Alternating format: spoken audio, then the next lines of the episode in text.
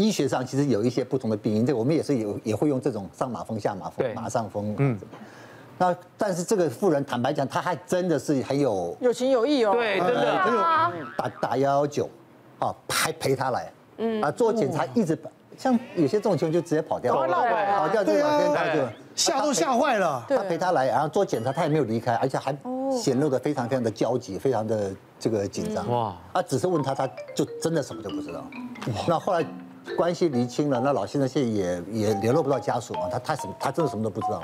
那怎么办？就医师看完之后，确定开刀对病患最有帮助，那就是两个医师签名，就进手术开，就先开刀了。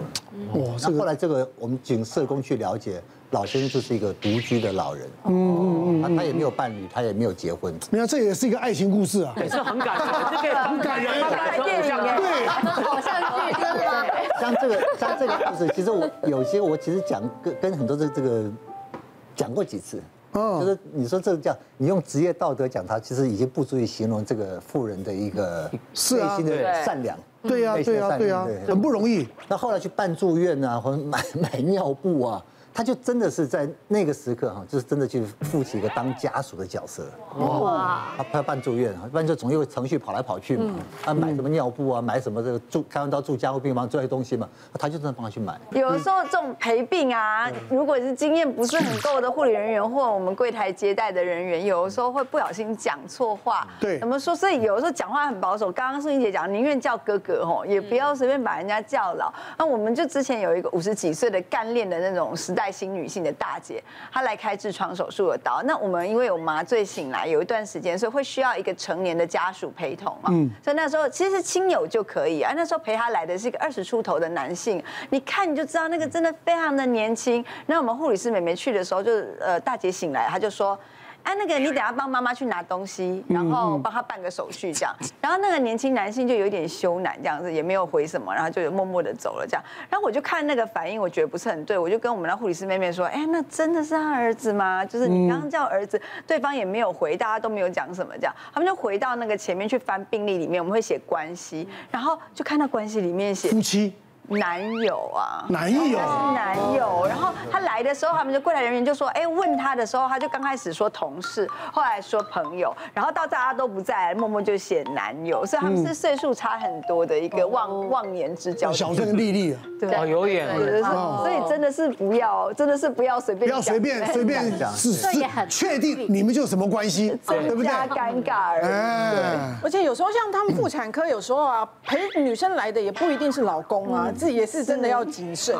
之前医生就说，他就遇过那种女生成年年轻但未婚，那怀孕来做产检。然后第一次来产检就是陪同的朋友嘛，大家觉得应该应该是男友吧。然后就是期间都非常呵护啊，然后非常的关怀啊、关心啊。那想这应该是男友，虽然看起来那个没有配偶嘛，哈。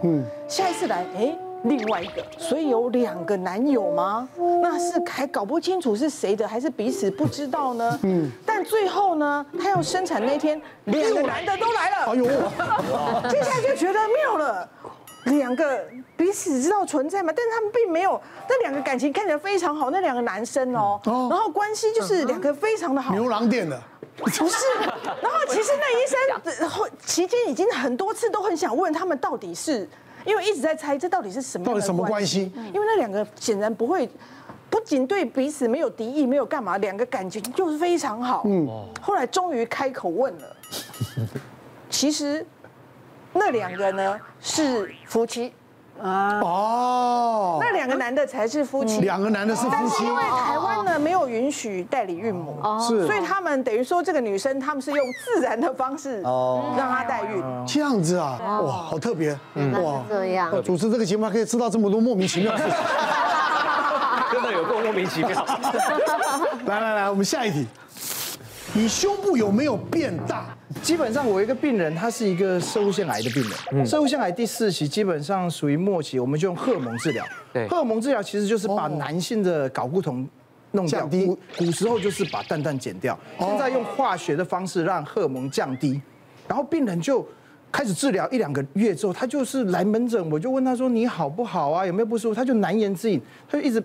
就一直比这个，就是好像我说你会痒吗，还是什么？他就一直比这样。我想这是什么东西呢？好，我仔细回想，他用荷尔蒙治疗，病人最常的副作用是男性女乳症。我就说啊，那你是不是奶子跑出来？说你怎么知道？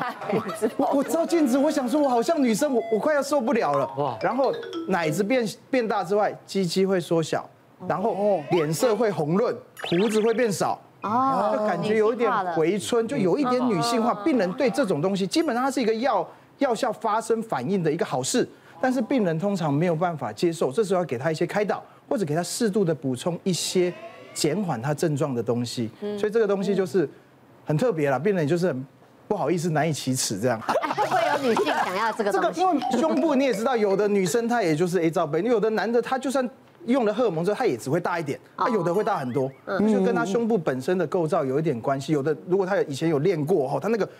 空间比较大，所以有的时候真的很明显，他就垂垂的，他就真的很很难过了。不不只是说会问人家大不大的问题啊，那因为我本身真的的我的那个专长是在做不孕症，那有时候一对夫妻来，那我记得之前来，那后来问到最后的结果是说，他们根本没有真正的性行为过，当然不会怀孕。那那那如果说啊，为什么没有办法真正完成这件事？他就说，因为每次都很痛。哦，所以那个先生就有一点点不高兴，说因为他都会拒绝我。那我说啊，你为什么要拒绝呢？他说因为每次都很痛啊，所以就没有办法真正完成。那我说，那不然这样，我们可能要内诊一下，去看看说到底，因为有些人是因为他的处女膜很硬，嗯，那没有办法破。那或者说有没有什么双子宫啦、双阴道的这些问题？所以我们就要做内诊嘛。那因为他又说他从来没有成功过，那当然要先沟通好，所以是对，然后在做内诊的时候，我们就。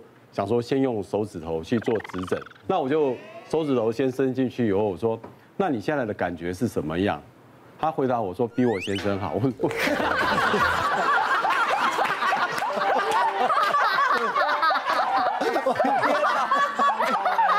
我。哎，我这太难为情了。哇塞！我操，那个，那这我自己都脸红，我不知道知道。我跟他讲说，我们现在的目的是要知道说，我们正常的男性的这个生殖器官大概是 两根手指头的的粗细大小，差不多这样。那现在是一根手指头，如果我要知道说你会不会痛，会不会哪里不舒服，哦，那如果没有的话，我们就要尝试说两根手指头进去的时候，你是到底会不会有？因为有些人是紧张会痉挛，或者说什么问题，但是你就检查不下去了，你知道吗？哎，真的是什么人都有哈，回答东西你真的是哇天哪！妈，会不会以后也是常来找你问诊 啊？我们问的，我们直肠科问的东西都没有什么浪漫，就是问大便粗细嘛，大便大小嘛。真的哦。那我们就这个时候也跟大家分享一下哦，就是很多人都很怕自己大便变小变细，感觉好像就是发生什么事。其实有的时候大便时大时小，有时候这样这样，这跟你的饮食比较有关系，跟肠胃道菌种有关。是。那个没有关系，有时大有时小，有的时候有一阵子比较小，那个不要担心。但如果你的大便从平常的大小，然后突然开始变小了，然后。后来又变成大不太出来之后，还有拉肚子的现象，我们就担心里面会有肿瘤形成，然后肿瘤会分泌一些刺激肠道的激素，让这些就是肠道里面从便秘变腹泻啊这种排便习惯改变。但有的时候大部分都是自己吓自己的状况，像我们之前有个十九岁的男性病人，他来就说他正常都是平常排便，有一天他大便之后觉得痛了一下，痛了之后。连续从那一天之后，每次大便出来就非常非常的细，然后也会伴随着疼痛，这样他就来门诊给我们检查，就检查一下，其实他只是一个很单纯的肛门裂伤。那肛门裂伤可能他最典型的那个病史就是从某一天你大便哎痛了一下之后，他可能需要两个礼拜到两个月的时间去康复。中间这段时间哦，因为他有受伤，所以整个肛门保卫机制会揪得很紧，所以你大便出来的时候，如果粪便是软的，它就像挤冰淇淋一样，它出来就会变得很细。那会有一阵子真的。都很细哦，直到它完全愈合为止为止啊哈。所以我们做了一下检查之后，就告诉他说，你这就是很单纯肛门裂伤，只要多泡热水，让循环增加，放松附近的肌肉，不要让它保卫机制这么强，你的粪便形状不但会慢慢恢复正常，而且疼痛会改善，它也会渐渐的好。这样，然后那病人就在门诊快哭出来说，我以为我是大肠癌，我看了很多东西，我已经跟家人想好我要怎么交代后事。真的哈，真的不要自己吓自己，真的不要这样。哦，因为现在的资讯太发达了，对，所以大家听了很多就会胡思乱想，然后还可以上网去找，有没有？去找，哎呦，这些状况，这些状况，真的都有，完了。对，对，好，嗯，好，我们今天聊的真的是蛮有意思的一个话题啊，嗯啊哈啊，去洗澡，千万不要常常用，好不好？要很多地方用对地方，然后呢是有时候说者无心，听者有意，啊，有时候听者无心，说者有意，好，大家沟通好就好了，嗯，好吧，不要自己自己吓自己，谢谢大家，谢谢。别忘了订阅我们 YouTube 频道，并按下小铃铛，收看我们最新的影片。想要看更多精彩内容，快点选旁边的影片哦。